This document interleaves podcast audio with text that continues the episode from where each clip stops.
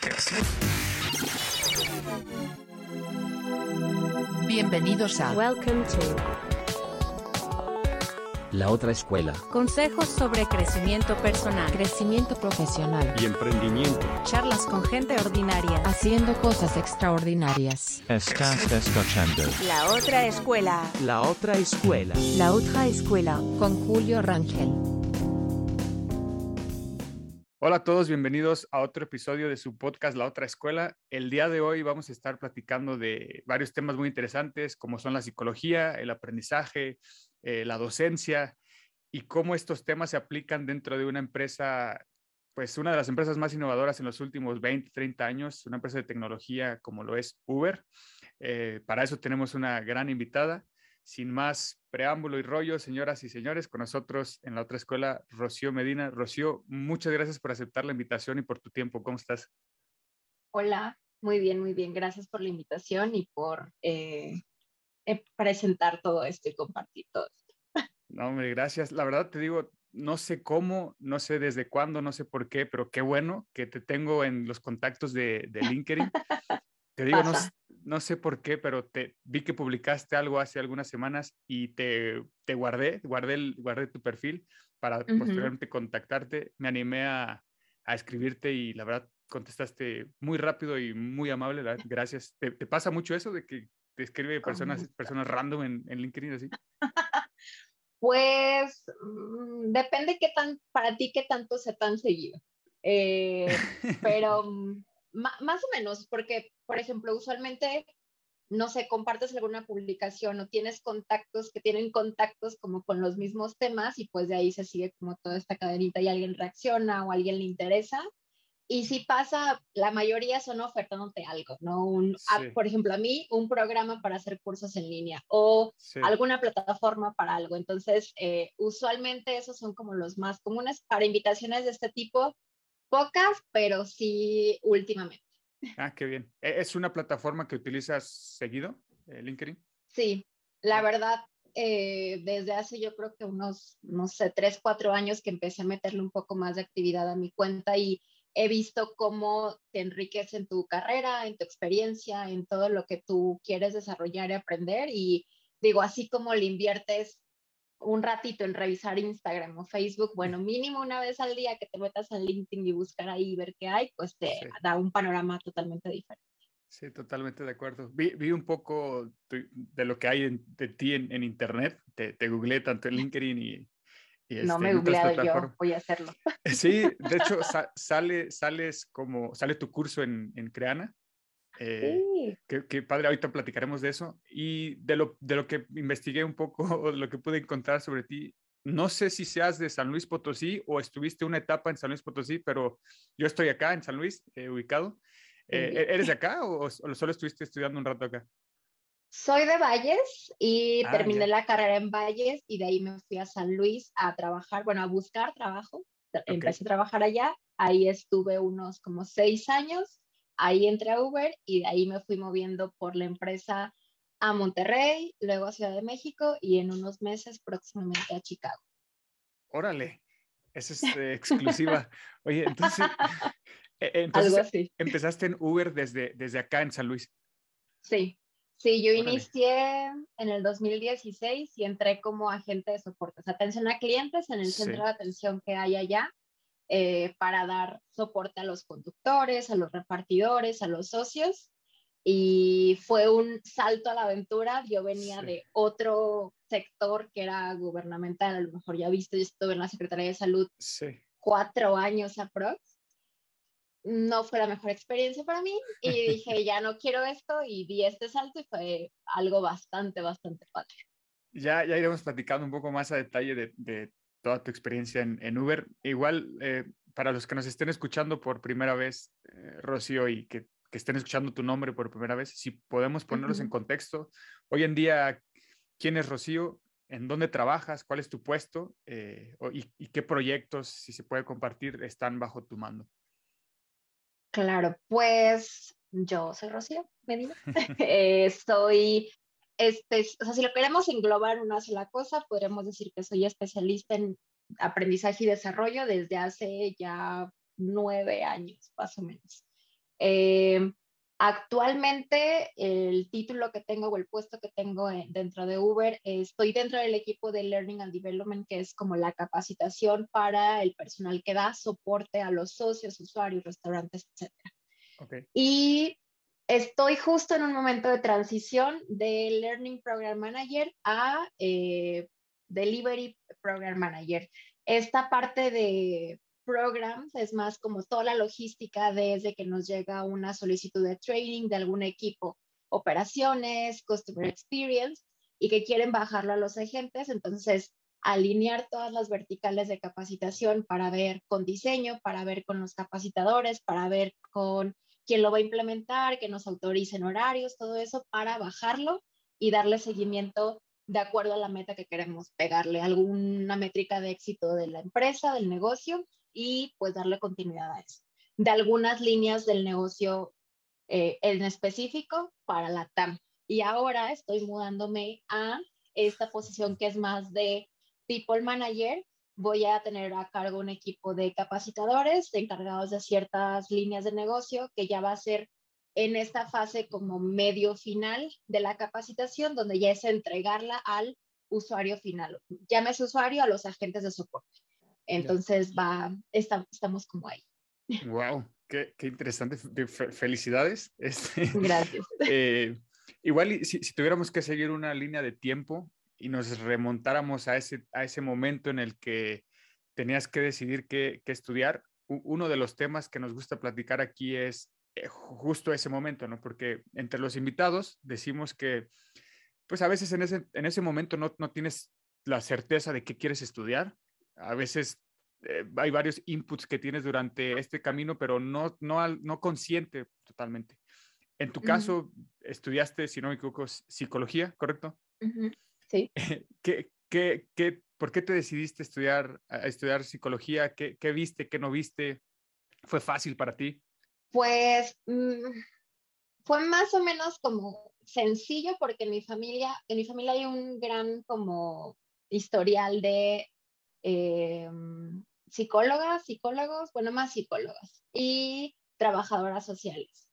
Pero aparte, o sea, dentro del descubrimiento, como en esta etapa de la prepa en la que te tienes que meter, no sé, estas divisiones que luego hacen de que si te vas a los que llevan como más áreas humanas o los que son más, no sé, de cálculo y esas cosas, por alguna extraña razón, yo dije, bueno, me voy a intentar ir a ver esta onda de medicina jamás eso era para mí. Eh, o sea, ese temas, yo soy súper mala para temas de cálculo, para temas de física, o sea, lo entendía, lo pasaba, pero me costaba muchísimo y las humanidades siempre estuvieron como muy, muy presentes. Este, y también el tema como de la enseñanza, o sea, hubo, también una etapa en la que yo dije, creo que educadora puede ser como algo también, porque está como padre enseñar en esta etapa como inicial del desarrollo, está como divertido, ¿no? Pero después vi que implicaba mil y cosas más y como que iba descartando poco a poco conforme pues conocía un poco más. Lo que yo trataba de hacer era de la gente que estaba a mi alrededor, como preguntarle su experiencia, ¿no? Y también empezar como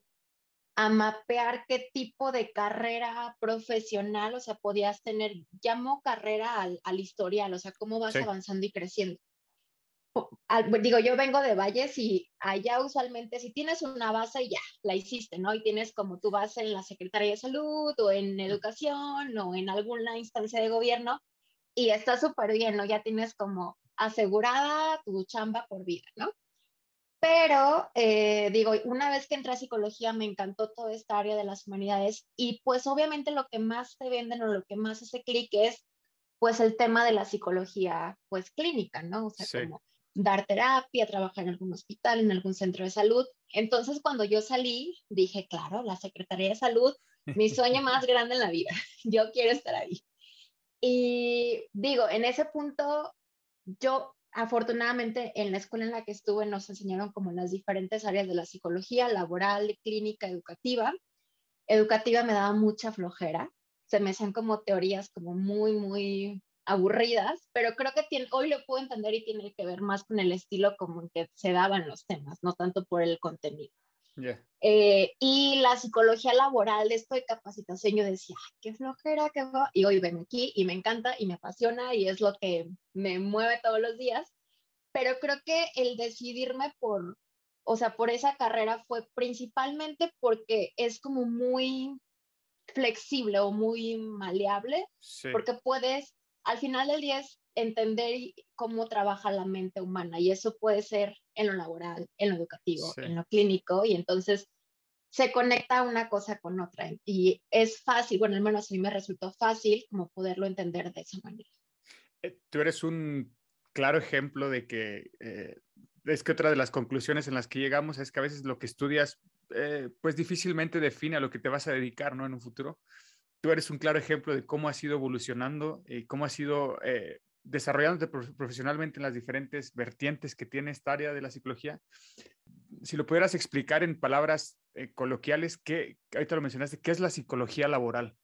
Pues la psicología laboral sería cómo funcionan, o sea, las personas dentro de, o sea, desde sus pensamientos, sus acciones y su comportamiento en función de todo lo que tiene que ver con sus tareas, su ambiente laboral y todo lo que implica el estar en el trabajo, o sea, desde horarios, desde el equipo en el que estás, desde la zona en la que estás, desde tu liderazgo, desde los beneficios que te da la empresa, desde mil y cosas más, como eso, o sea, lo conjugas de una forma en la que puedes tener un resultado final que es que logren ciertas metas del negocio, ¿no? O sea, obviamente es revisar, no es bajar, por ejemplo, en mi caso, que nos toca bajar capacitaciones, no nada más es bajarla porque sí, ya, sino es cómo la bajamos para que el tema quede como mejor entendido. O sea, si es un proceso, cómo estructuramos la capacitación. Porque, digo, todos ya hemos pasado, bueno, la mayoría por estas clases en las que te dan un tema que a lo mejor suena súper interesante, pero cuando te lo dan es como, "Ah, Sí. ya quiero que se acabe. O sea, Sí. qué flojera, qué hueva, no entendí nada, ¿no? Entonces, lo mismo acá, digo, es tratar de como simular estos, estas situaciones escolares, pero ya en un, en un ámbito laboral, Sí. porque aparte aquí no es como, bueno, la tienes que tomar y ya te inscribiste y listo, sino es, bueno, tienes que pedirle un horario a la operación para que te permita el personal, para que también tú entiendas por qué va a tener este impacto, para que, y es una cadena de, de cosas. Y a mí como me gusta como resumirlo es que todas las partes involucradas entiendan la importancia de ese cambio o de esa aplicación eh, o de ese proceso. Desde quien lo pidió, quien lo crea, hasta quien lo ejecuta. Me gustaría sa- saber tu opinión en, en este punto porque lo, lo- creo que lo has explicado muy bien. Algo que nos pasa a todos en- eh, cuando estamos estudiando es que no, no le vemos la aplicación o la utilidad real, ¿no? De a veces de las teorías y, y- y sentimos que hay un gap muy grande entre lo que estudiamos y en la vida, en la vida laboral, ¿no? ¿Tú, tú qué recomendación podrías dar cuando estamos estudiando eh, para, para poder encontrarle sentido a eso que estudiamos? Porque a veces nos pasa que en ese momento no, pero cinco años, seis años después de chin, eh, si le, si le debía haber puesto más atención a él. atención. Exactamente. Tú que estás metida en esto de, de capacitación y demás, ¿cómo encontrarle sentido a eso? Y la otra es, ¿qué habilidades tú consideras que, que- que los jóvenes se deberían estar enfocando eh, en desarrollar durante este periodo, esta etapa como estudiantes? Pues yo creo que algo que es súper importante es eh, buscar, o sea, pero buscar no solo de lo que te gusta y no solo de lo que estás de acuerdo. Muchas veces el buscar como más o alguien más sobre ese tema, por ejemplo, yo no era fan de la psicología laboral, de esos temas de capacitación. Si en aquel momento yo hubiera investigado más y cómo era, no solo es como hacer un FODA, no solo es hacer esto, ¿no? Sino que implica todas otras cosas. Entonces, al tú conocer como las perspectivas, pues no contrarias, pero distintas a las que tú tienes, te abre el panorama a cosas que en ese momento tú no conoces y no sabes. Y ahí puede haber algo que te llame la atención o puede haber algo que te haga cambiar de perspectiva el entendimiento que tienes sobre ese tema. Y también estar como abierto a muchas cosas. Por ejemplo, te digo, yo en Valles, que es un lugar muy, muy pequeñito, pues obviamente lo único que me llegaba en ese momento pues era lo de la escuela y si acaso, no sé, algún evento o algo que se hacía allá, ¿no? Sí. Hoy que tengo la oportunidad de, o sea, estar en una ciudad a lo mejor más grande, así, ver que hay mil y un cosas que hacer y que hay mil y un redes de donde informarte y mil y un recursos que aprovechar, o sea, creo que ser proactivo es algo que se necesita siempre, pero hoy más que nunca porque tenemos tanta información a nuestra disposición que es aprovecharla, pero también aprovecharla de forma inteligente. No casarnos con una sola idea, no casarte con un solo tema, porque al final del día, mañana puede cambiar, mañana la perspectiva puede ser diferente, o el mercado laboral puede ser distinto, o la situación en la que estamos puede variar de una noche a otra y es totalmente una idea diferente a como lo pensabas. Totalmente de acuerdo. Una frase que dicen mis papás es que a veces eh, eh, el contexto en el que te desarrollas te va moldeando, ¿no? Y, Totalmente. Y, a veces da miedo, pero salirte de ese contexto, tal, tal cual lo has dicho, ¿no? Te, te abre los ojos y, te da apertura a más cosas, ¿no? ¿Qué, qué, qué cosas fuiste haciendo, Rocío, para terminar decidiéndote o tomar la decisión de aventarte a, cambiar un giro totalmente distinto y, no sé, aplicar para un puesto en, Uber? Pues mira, eh, ya está, bueno, yo tenía cuatro años trabajando en, este sector como público, gubernamental, donde en mi experiencia, voy a hablar desde mi experiencia, crecer no era algo fácil, era, no era algo que estuviera relacionado con tu desempeño ni con tus capacidades. Entonces, por más que eh, pues estuviera como ahí esperando, y aparte yo estaba de contrato, o sea, era como mm. cada seis meses me renovaban y era como evaluar tus beneficios y eso. Digo, muchas veces cuando estamos empezando en la vida laboral dices, bueno, venga, lo que sea y esa experiencia y va, y está perfecto, pero también creo que hay un punto en el que debes poner una balanza, qué quieres para ti y qué necesitas para dar ese siguiente como paso. Y también otra parte que importante era que pues yo veía al personal de base y decía, neta, yo quiero esto, hacer lo mismo por 30 años. No estoy segura. Y pues no. Y yo sabía que para poder meterme en, ese, en esa área como laboral, mi perfil venía mucho, muy clínico. Entonces, lo que decidí hacer fue meterme a estudiar una maestría en administración con énfasis en negocios. Eh, y me dio un contexto como diferente de lo que yo hacía, ¿no? Entonces era como, ok, esto que yo estoy haciendo se puede hacer de esta forma o es así o es así. Y a partir de ahí, yo dije, ya, mi tarea hoy es empezar a aplicar a lo que yo vea que me llame la atención y que esté enfocado a eso. Y obviamente en ese punto yo, mi conocimiento era, claro, recursos humanos, claro, es lo que, lo que sigue, ¿no? Y digo, raramente, por ejemplo, hoy el equipo en donde estoy no pertenece a recursos humanos, tiene una estructura totalmente diferente. Entonces, eh, me decidí a dar ese paso porque yo quería ya algo más para crecer, yo quería algo de desarrollo que me permitiera como esta, pues sí, este, esta carrera profesional que fuera desarrollándose poco a poco y porque también, pues por bienestar y salud mental, pues ya también el tener beneficios, o sea, un seguro para empezar es como bastante elemental, ¿no? Eh, entonces, pues a partir de ahí inicié la búsqueda. Eh, yo ya traía como un poco de conocimiento de Uber porque yo había registrado mi carro ahí y conducí unos meses. Órale. Sí, entonces. ¿cómo te fue? ¿Te, ¿Te, ayudó? ¿Te ayudó? ¿Crees que esa experiencia previa te ayudó como para entender mejor el negocio, la aplicación y demás?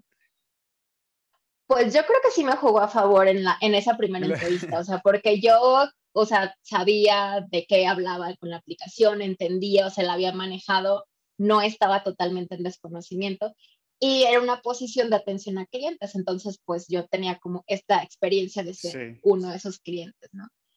Eh, y pues eso fue lo que me, me animó y aunque yo le pensaba también y decía, bueno, es una posición de atención a clientes, a lo mejor no está alineada a lo que yo ya venía haciendo, yo sabía que el entrar a una empresa así o a, tener esa experiencia en mi currículum me iba a servir para el siguiente paso. No sabía cuál era, pero sabía que yo desde el día uno me iba a encargar de mapear cómo estaba la situación, ver cómo yo podía traer mi background y empezarlo a, poner ahí en cualquier proyecto, en cualquier iniciativa, y así fue. O sea, lo primero que llegas a hacer a, Uber, que es en, en San Luis Potosí, es atención a clientes. Sí, tal cual.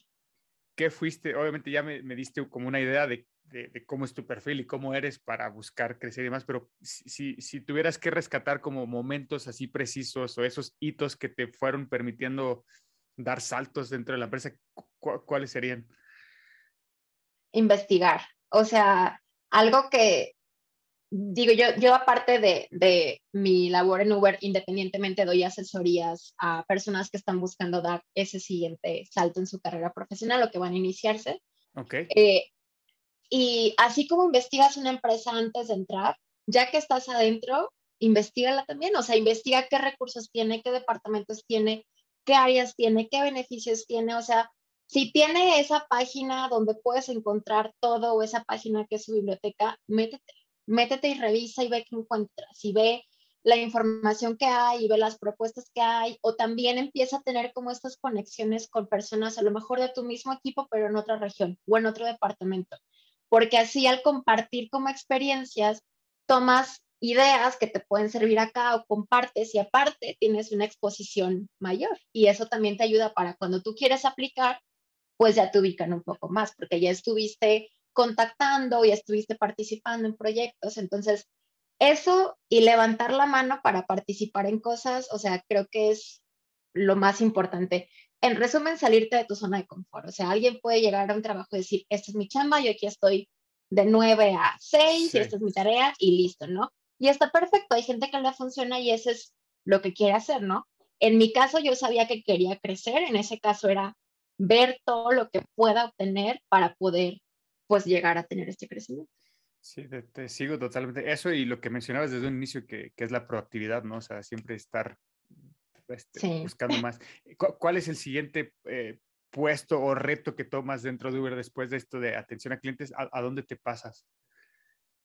Mm, en aquel momento había un equipo muy pequeño como de calidad. Era un equipo, o sea, no era oficial que tuvieras el puesto de calidad, pero era como un proyecto alterno a tus tareas, ¿no? Entonces, tú aplicabas por tu desempeño y te iban como midiendo y abrían como la convocatoria y yo dije, bueno, va, o sea, yo quiero hacerlo, quiero ver qué va. Digo, yo jamás había estado en algo de calidad, pero dije, quiero, dije, se relaciona con las interacciones que hago, se relaciona con los procesos que hago, pues no queda más que aprender y ir aprendiendo de los demás que ya llevan mucho tiempo ahí.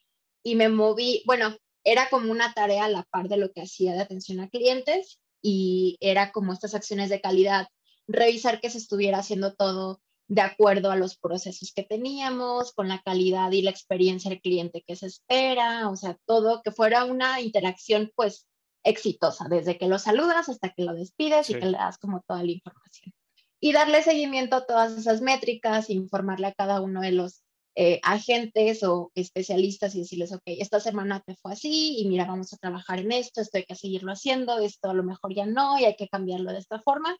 Y pues de cierta manera, a lo mejor sin yo saberlo oficialmente, pues estaba también metiéndome en temas de desarrollo profesional que ya después se fue como alineando con otras cosas. Si pudieras compartir qué, cosas te, digo, ya lo has dicho a través de varios ejemplos, pero ¿tú qué consideras que, adicional a lo que ya comentaste, qué, fue lo que te permitió algún proyecto, a, levantar la mano en alguna situación en, específico que, que, te permitió dar ese brinco a, a Uber, pero en la Ciudad de México? Creo que, bueno, algo que también yo hice fue como pensar cómo iba a meter esto de la psicología en mis tareas, ¿no? Entonces dije, voy a armar un proyecto de clima laboral. O sea, lo estoy aprendiendo en la maestría, estoy entendiéndolo, me voy a documentar como más, voy a ver qué se ha hecho, no se había hecho nada, entonces empecé ahí como a, primero eh, le presenté a mi jefa así de que, mira, tengo esta propuesta y obviamente la intención es llegar a estos beneficios. La verdad es que he sido muy afortunada de tener líderes y mentores que han sido muy, muy buenos y aparte aceptar el feedback que te dan, o sea, porque son o, han sido personas que a lo mejor, y ellos te lo decían, o sea, cuando traes algo puede ser que te lo destroce, pero vamos a armarlo juntos otra vez para que quede como en una mejor versión. Entonces llegué con ella yo muy humildemente con mi proyecto y fue como, mira, vamos a hacerle algunos ajustes, ¿no? Y eso fue lo que a partir de ese proyecto y de los como resultados que se obtuvieron de esta encuesta de clima laboral, empecé Ahora llevé una propuesta de acciones para mejorar como esos puntos de mejora y mantener lo que había salido bien. Y se creó también un proyecto de cultura. Yo creé como este proyecto de cultura muy alineado con los valores de Uber, ver cómo con actividades podíamos pues tener presentes esos valores con el equipo, reforzarlos para que lo aplicaran esas interacciones y a partir de ahí ese proyecto primero fue en San Luis, luego se extendió a Zacatecas, luego a la región Bajío, luego a la región norte y luego a todo el país. Y creo yo que eso me ayudó como bastante, sí. porque a partir de ahí se abrió también esta vacante en el equipo de El Andy y fue cuando apliqué y pues junté como esto dentro de mi experiencia. Wow, o sea, a través de ese proyecto pues te empezaron a ver, o sea, quién es Rocío, quién, qué, quién implementó esto y demás. Órale, interesante.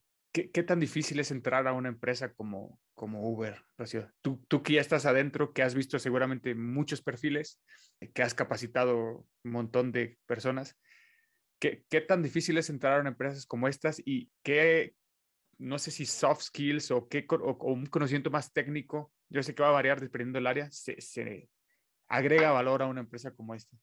Pues Depende también cuáles son las expectativas de la persona. O sea, te digo, yo, por ejemplo, yo sabía que iba a iniciar de agente de soporte y a lo mejor no era mi puesto ideal y a mí me hubiera encantado entrar, no sé, en aquel momento en algo de recursos humanos. Hoy, digo, soy tan afortunada de decir que bueno que no fue así porque aprendí un montón de cosas. Sí. Entonces, el entrar creo que es, o sea, puede ser fácil si te preparas, si analizas como algo que yo recomiendo siempre es que conozcas a la empresa lo más que puedas. O sea, hay como diferentes herramientas que busques personas que a lo mejor estén en la empresa para que veas el camino que han seguido o te contactes con ellos. Eh, pero si te presentas o aplicas y no has investigado nada, pues es muy difícil que puedas avanzar porque para empezar el interés en comparación con el de alguien que no investiga, con alguien que sí está investigando, pues se nota como muy, muy, hay una diferencia muy grande.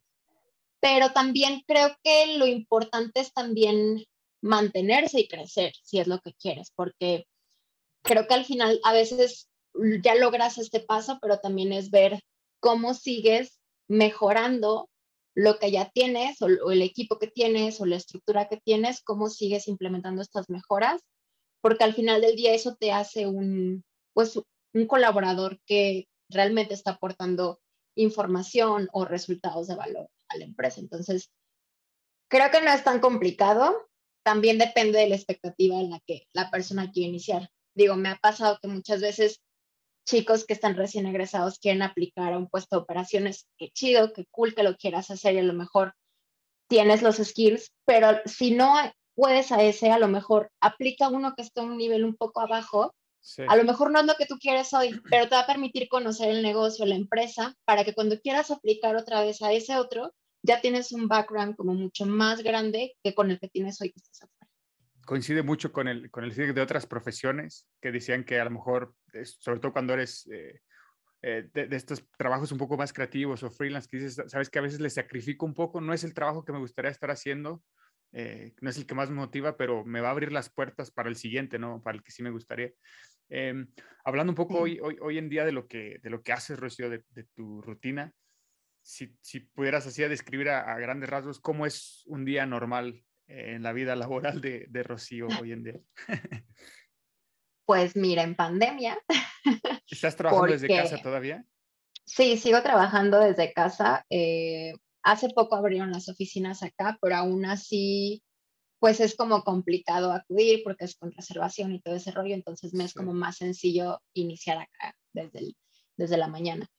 Pues mi rutina, em, trato, trato de que al menos de lunes a viernes me levanto y salgo a caminar eh, todas las mañanas eso me ayuda a que despierte, o sea, en ese transcurso ya termino de despertar, me voy activando un poco, porque si no, y me conecto directo, me, no sé, desayuno y luego me conecto como que la cabeza no me da. Sí. Eh, pues salgo a caminar eh, un rato, regreso, me pongo como a preparar todo, desayuno, la cómputo, este rollo, y si no tengo juntas, pues lo que empiezo es a revisar mi correo y ver cómo va a estar mi día en mi calendario, ¿no? Cuántas juntas tengo, a qué hora las tengo, con quién las tengo, de qué temas son, eh, cuáles son como mis... Tengo siempre mi to-do list en Asana, donde pongo así qué va hoy, a quién le toca, qué archivo, etcétera. Entonces, eso me ayuda a mantenerme como muy eh, al tanto de, de, cada proyecto y de cada cosa, pero también en control de mi ansiedad, porque si no, siento que todo está ocurriendo al mismo tiempo y ahí me dicen, no, hoy solo tienes cuatro cosas, un ejemplo. Sí. Y pues bueno, usualmente son muchas juntas eh, con todos los equipos eh, relacionados que son como nuestros stakeholders internos o externos, alinear proyectos, revisar los tickets que han llegado como de solicitudes de capacitación, ver cómo va el estatus de cada uno, si diseño ya entregó, cómo va el diseño, si ya se revisó, cómo va el cumplimiento de cierta capacitación. Y pues ya al final trato de, trato, trato de cerrar como a la hora, como a mis seis aprox, pero a veces me quedo un poquito más porque si ya estoy metida en algo, digo, ya mejor lo termino. Y pues en las tardes procuro despejarme de la compu, o sea, lo más que pueda, porque si no solo estoy pensando en eso, me pongo a leer algo, me pongo a hacer un poco de yoga o meditación en las tardes, ceno y o ver algo en e, Es un ritmo, la, empresa Uber tiene un ritmo difícil, un ritmo rápido en cuestión de proyectos y de deadlines y todo eso. Pues en cuestión de proyectos, sí, o sea, muchas cosas pasan al mismo tiempo. Entonces, sí tienes que, bueno, al menos creo yo que si no tienes una organización como definida, va a ser muy difícil que puedas seguirle el paso a cada cosa. Entonces, eh, por ejemplo, aparte de, estas acciones como de cada uno de llevar su lista de pendientes en Asana o en cualquier herramienta que quieras, pues también estas juntas como semanales con tu equipo, con tus stakeholders para ver cómo va cada cosa y que no le pierdas el hilo, pues también es parte de que traemos un mar de cosas corriendo y cómo va esta, ya salió perfecto, ahora viene esta y hay que seguirle y así ir manteniendo todo lo que vaya cayendo. Hablando un poco ya más en específico de, de los tipos de, de, proyectos que, que manejas, las, las, capacitaciones y demás, eh, si nos pudieras, hasta, hasta donde se pueda, eh, ¿qué, ¿qué, tipo de, capacitaciones eres responsable y cómo es el proceso para, para identificar la capacitación que, que se necesita e irle dando una estructura para tener al final ya un, curso o, el entregable final, ¿no? Pues mira, em, en esta posición de Program Manager yo tenía ciertas líneas de negocio asignadas dentro de LATAM y que es todo habla hispana y todo Brasil. Eh, ahí el flujo, cómo funciona es, usualmente las solicitudes de capacitación vienen de un equipo de operaciones o vienen de un equipo de Customer Experience que va a lanzar, va a actualizar, va a modificar algún proceso, producto, algo. Entonces hay que capacitar a los agentes de soporte que están llevando ese tema, ¿no? Entonces, eh, algo súper importante es en esta primera fase analizar con quién lo está pidiendo si realmente es una necesidad de capacitación, si es algo relacionado con aprendizaje, porque muchas veces pasa que es como, ay, se me ocurrió esta gran idea de qué tal si los capacitamos en esto. Y una capacitación implica inversión en tiempo, que el tiempo significa dinero, y implica invertir recursos de capacitadores, de gente que lo programe, que lo diseñe. Entonces, antes de llegar a esas inversiones, uno como program manager de estas líneas es primero identificar si sí se necesita y por qué se necesita. Si es algo nuevo, usualmente es como, ok, se tiene que lanzar se tiene que informar. Está perfecto, pero tienes que también definir ahora con diseño cómo quedaría una estructura que realmente funcione para eso. Por ejemplo, si es algún lanzamiento que es solo un cambio muy sencillo, pues algo como muy breve, ¿no? Pero si es algo de un proceso, lo que procuramos o lo ideal sería una capacitación en la que haya mucha práctica para confirmar que ese proceso se esté aprendiendo correctamente si es algo relacionado a lo mejor con soft skills, pues que haya escenarios donde se apliquen temas de, atención a clientes, de customer experience, etcétera. Entonces ya con esa información tú le vas dando como un perfil distinto a cada capacitación de acuerdo a la necesidad. Si por alguna razón en el primer filtro no pasa o dice, sabes que esto no es de nosotros, es de calidad, porque si los capacitamos y no sé, el equipo de calidad no pasa las auditorías a sus líderes, en seis meses nos vas a pedir otra capacitación porque no se ha corregido este issue, porque no es de aprendizaje, sino es de liderazgo, de que el equipo de líderes de los agentes no está reforzando el tema o no lo está llevando. Entonces, creo que eso es súper importante. Digo, a mí me encanta todo ese tema de analizar y, y como quebrar cada solicitud para decir, ok, ¿por qué? Y, cuál es tu rubro? Y también cuál es tu métrica de éxito a la que le quieres pegar, porque si no tenemos algo a lo que queramos darle para mejorar o reducir cierto, cierta métrica, pues si algo no lo mides, no lo puedes mejorar y no puedes saber Sí. hacia dónde te estás moviendo. Entonces, porque muchas veces, o sea, la gente llega como, ay, se me ocurrió esta fantástica idea de capacitación, es como, ajá, ¿y cómo le va a beneficiar al negocio? O sea, nuestra Sí. tarea es cómo traducir estas necesidades en necesidades reales del negocio, y cómo le pega alguna meta del ¿Qué, qué es lo que más busca la empresa eh, estar constantemente capacitando a su equipo? O sea, normalmente, ¿qué, qué, qué tipo, digo, no sé si se puede compartir, qué tipo de, de, de skills o qué tipo de, de, conocimientos son los que con, constantemente están buscando capacitar o estar a la orden del día ahí? Pues usualmente actualizaciones de los productos o de, de las herramientas. Y de hecho, bueno, al menos el equipo en el que yo estoy es más operacional en cuanto a temas de soporte, porque hay otra Ok. vertical que se encarga de temas de soft skills, que ellos sí ven como trainings de liderazgo, trainings de desarrollo personal, eso ya está como en otra vertical, pero en mi lado es más como alguna actualización, cambio, proceso, y a partir de ahí ya se define cómo digamos que, por ejemplo, voy a decir cualquier cosa, pero que cambia cierta, la- la- el, el look and feel o la, interfaz de la aplicación, el contenido que uno, por ejemplo, el, fi- el- el usuario final ve y que a veces viene un contenido como de autoayuda, ¿no? Que ahí mismo tú te puedes, o sea, puedes ver cómo, cómo funciona. ¿Ese contenido usted- ustedes también se encargan de desarrollarlo, de, de trabajarlo? No, son departamentos diferentes. Eh, Usualmente lo que nosotros hacemos es preparar material para los agentes que dan soporte a conductores, repartidores, nada que, bueno, muy raro que tengan que ver con usuarios. Eso es como ya otra, otra parte diferente. Sí, sí existe, pero nuestro foco principal son los socios, conductores, repartidores. ¿Cuál ha sido el, eh, el- la capacitación o el proyecto más retador que has tenido al día de hoy, Rocío? Ay, en cuanto a qué, a logística de, de O, planeación, de o- o no a- contenido. a, lo mejor a- al- alguno que, que la verdad eh, superó tus eh, expectativas, o sea, a lo mejor que le, sí, sí le tuvieron que dedicar mucho tiempo y el resultado fue un, causó un impacto mayor al que, al que visualizaban. Pues mira, hace un par de años lanzamos, eh, se hizo como una gran iniciativa enfocada justo en estos como soft skills, pero de, o sea, de atención a clientes, del tono de voz, de eh, como temas relacionados a cómo dar una buena atención, ¿no? Sí. Y fue un proyecto como bastante grande, le invertimos como mucho tiempo, le pusimos mucha pasión para poner los ejercicios, la práctica, la implementación, nos aseguramos de que fuera 100% presencial para que la experiencia fuera como más rica en el momento y que se pudiera alimentar de la retroalimentación en el momento de los asistentes.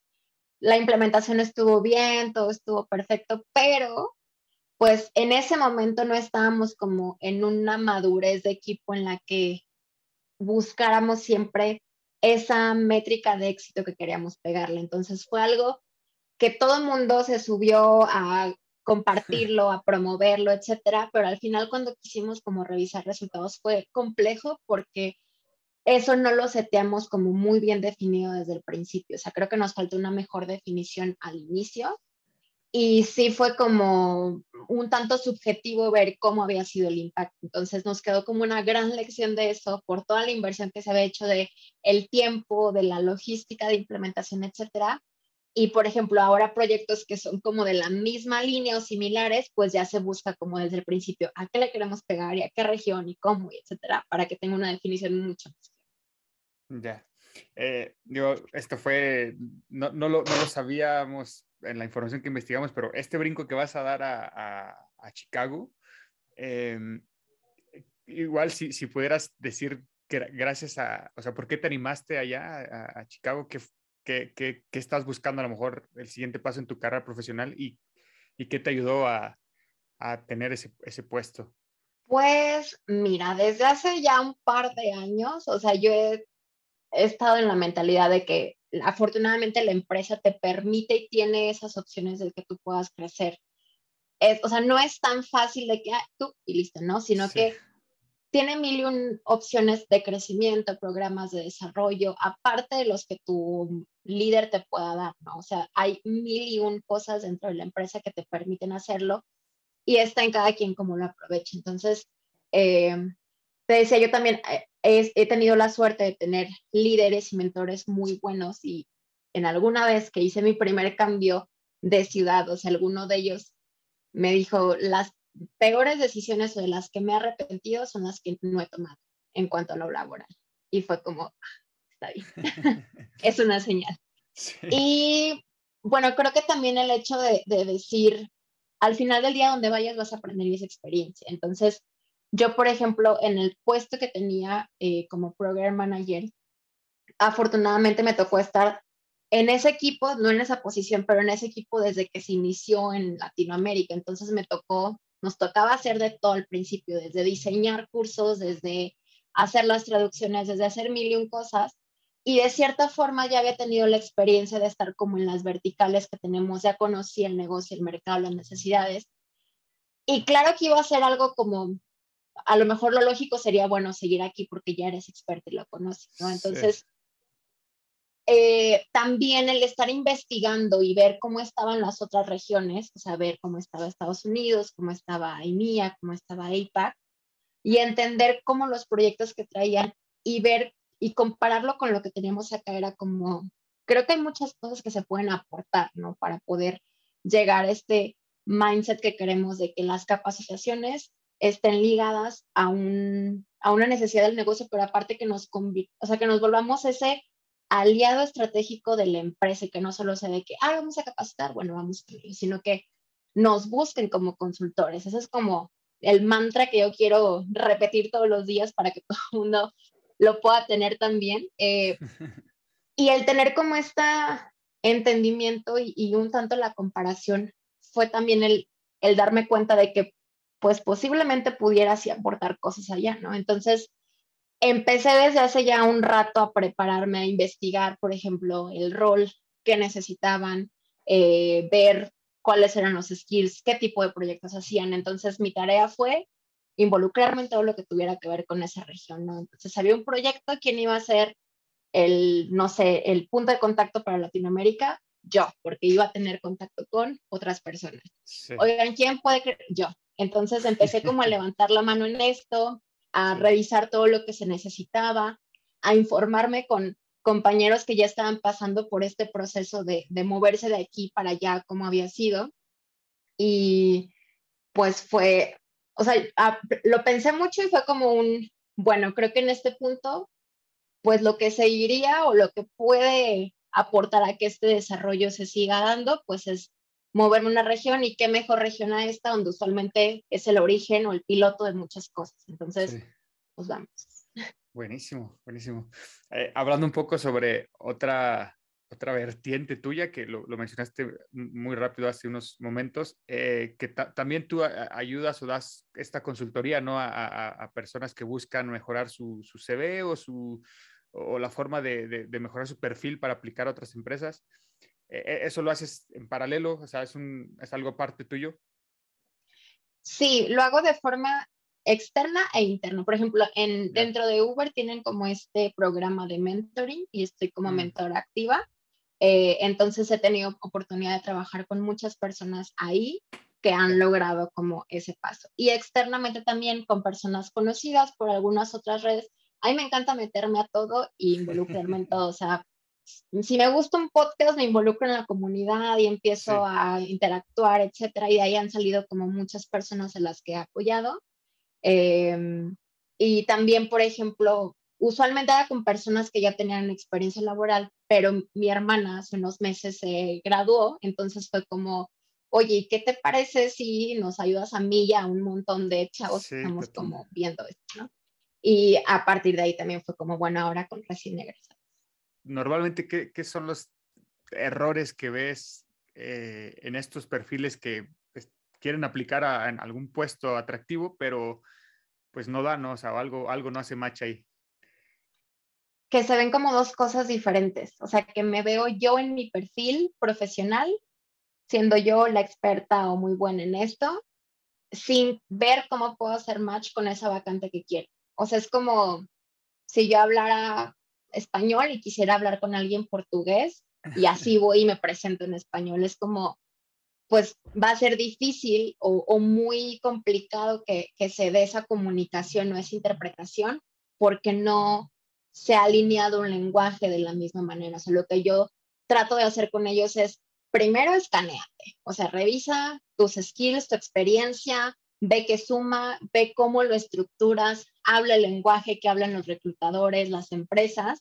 Ya que lo tengas, haz tu barrido de vacantes, ve cuáles quieres, investiga las empresas, porque a veces es como, ay, bueno, esta suena padre, ¿no? Y ya cuando están ahí o se da el proceso, la experiencia no es nada buena, entonces te puedes ahorrar como esas cosas, pero nadie te dice eso cuando estás como buscando o es muy raro que alguien te comparta eso. Entonces creo que el error principal es que se perciban como dos cosas diferentes cuando al final quieres que sea una misma.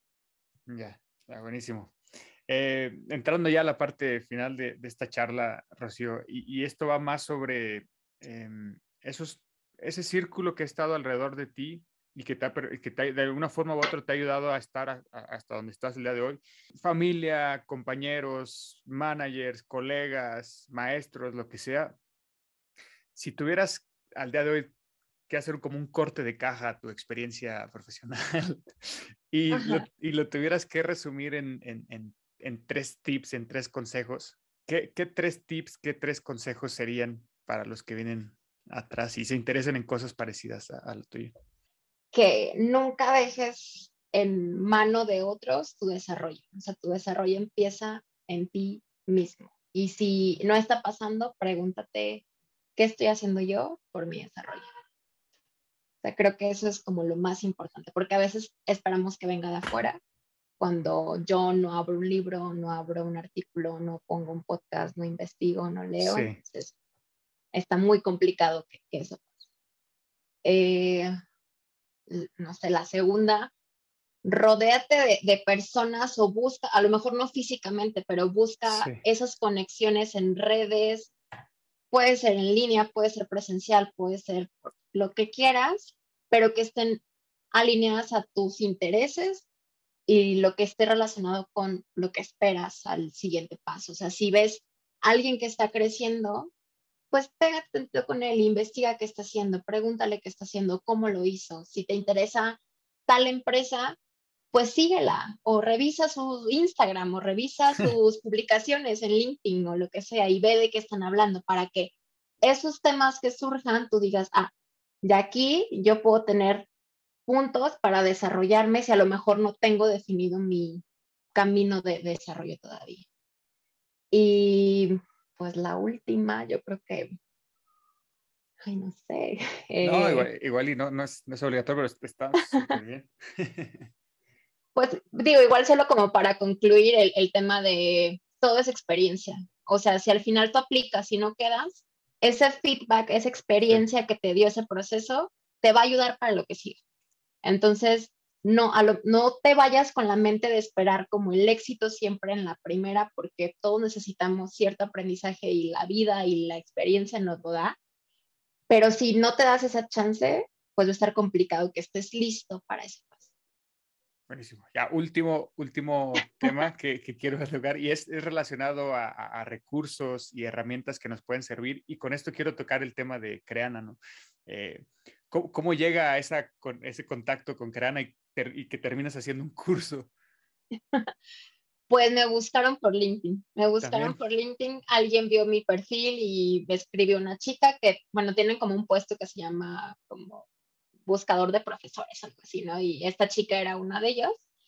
Y me escribió y me dijo, oye, estamos buscando personas como con tu perfil para ciertos temas. Me gustaría platicar contigo. Y yo dije, pues, veamos. A... Primero investigué, o sea, dije, a ver qué es Creana, cómo es, cómo funciona, y dije, ok, ya que me da un poco de tranquilidad, vamos a ver qué, qué sigue, ¿no? Y empecé a tener la conversación con ellos. Dije, nunca había hecho como algo así externo, o sea, fuera de mi trabajo en Uber. Dije, bueno, va a ser experiencia, va a ser divertido y aparte, pues va a ser networking y de todo se aprende. Entonces, pues a partir de ahí salió y en unas próximas semanas sale un segundo curso. Entonces, la cosa va bastante bien ahí con ellos cuánto, tardas en hacer un curso normalmente? En grabar y pues, todo eso. Lo más tardado es crearlo, o sea, tú redactarlo, es como escribir tu propio guion. Entonces, sí es como, si no escribes mucho o si no se te da eso de escribir guiones, sí te va a tomar un rato, no sé, unas dos semanas, por Dos ejemplo. semanas.